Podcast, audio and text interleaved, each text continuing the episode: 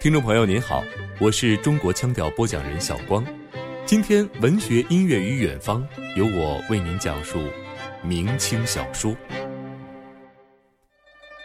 从明代开始，小说这种文学形式充分显示出其社会作用和文学价值，打破了正统诗文的垄断，在文学史上取得了与唐诗、宋词、元曲并列的地位。云霄仙子，此镇到底是何镇啊？九曲黄河镇，九曲黄河镇，这是电视剧《封神英雄榜》中三霄姐妹云霄、碧霄、琼霄发动阵法为赵公明报仇的片段。这部电视剧正是根据明朝小说《封神演义》而改编的。北京晨报副刊部主任蔡辉，明清的城市化比较发展，他对这个商业是非常重视。我们从这个。整个的这个 GDP 的规模来说，明清两代啊就明显强于前代。正是因为呢，呃，城市繁荣了，城市一繁荣呢，那肯定就要刺激戏剧繁荣，刺激戏剧繁荣以后呢，它就会刺激小说繁荣。不仅是影视作品，甚至是戏曲，都将《封神演义》作为创作蓝本进行加工改编。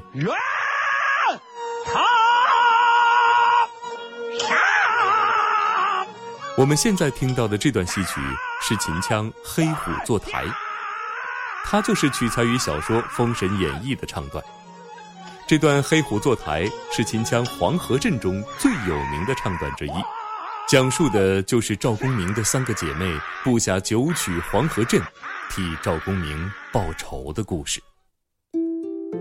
这也足以看出中国古代小说对后人的影响。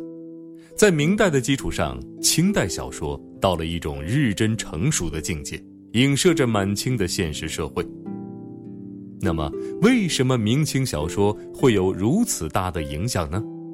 这还得从历史上说起。一般呢，认为是从寺院出来的，因为呢，寺院当时为了吸引大量的人，就形成了所谓的俗讲。这些俗讲呢，就是专门讲故事，而且呢，它是一节一节这样子，哎，但是呢，当时因为俗讲啊，他为了呃传播给说弟子是吧，所以呢，他就给它写成文字，这个可以被认为是中国古代小说的一个直接源头。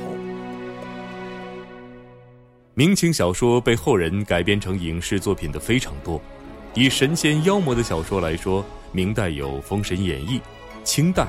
我们就不得不提蒲松龄的《聊斋志异》了。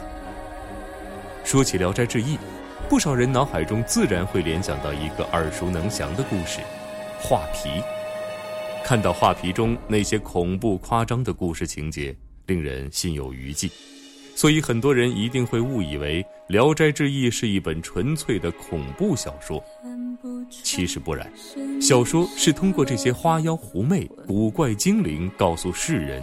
要慷慨为善，知恩图报，不要妄自尊大，玩物丧志等人生真谛。一阵风，一场梦，爱如生命般莫测。你的心到底被什么蛊惑？书中的哲理更是对后人有着久远的影响。对我们中国人来说，《聊斋志异》已经绝不仅仅是一本书，它已经成为一个文化密码。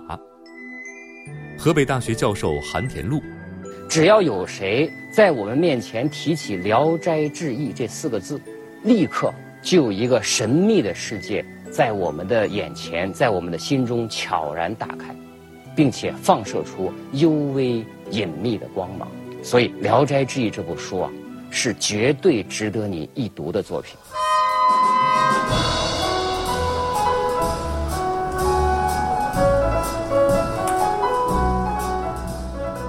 随着一曲爵士音乐，我们从神仙妖魔转入人间。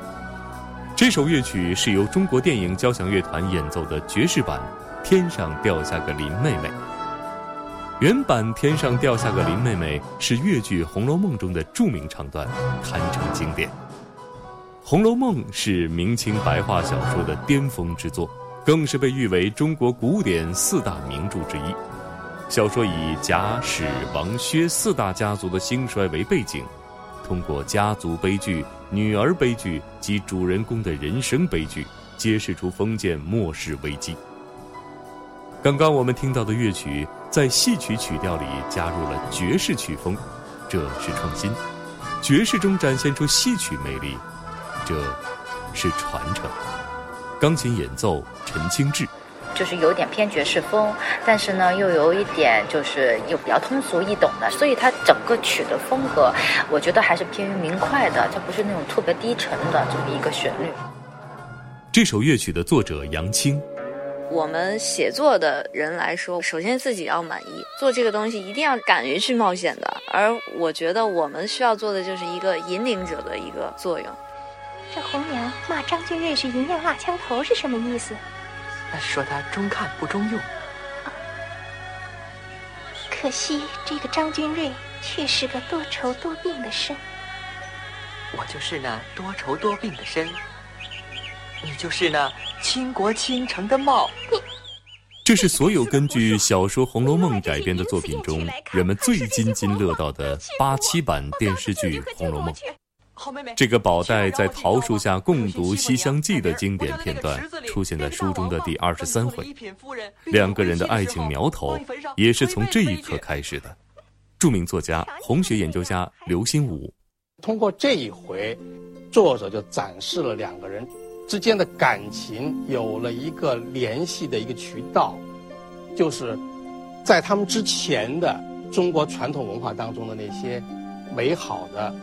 正面的东西，啊，就是那些对封建的伦理道德的主流价值观念进行挑战的东西，他们两个都接受了，然后他们两个呢心心相印。宝黛钗的爱情作为线索之一，贯穿于《红楼梦》的故事情节中，娓娓道来，不失大雅。就像这首由著名的八七版电视剧《红楼梦》主题曲《枉凝眉》改编的《红楼梦》钢琴协奏曲。在音乐中，钢琴与交响结合，时而细腻，似宝黛互诉情愫；时而宏大，又像诉说家族故事。这首作品的钢琴演奏家克劳迪亚·杨说：“那么，我个人作为钢琴家，我希望是用啊古典音乐，就是西方的古典音乐。”来表达呃中国的古典文学，就是四大名著《红楼梦》，呃，希望更多全世界人都能够通过这首协奏曲，能够了解中国的古典文学。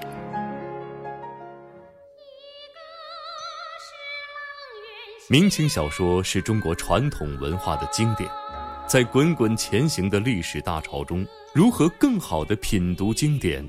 让其以生动的形象和动人的故事走进当代人们的心中，是很多人为之努力的动力所在。根据明清小说改编的戏曲、影视、交响音乐，这些衍生品如今以不同形式的经典出现在我们的生活中，他们得到了受众广泛的喜爱。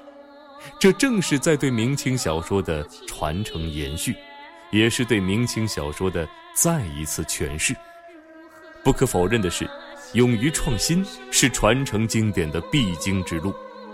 在欣赏这些作品的时候，我们也可以重温经典，感受古典文学中的那些魅力。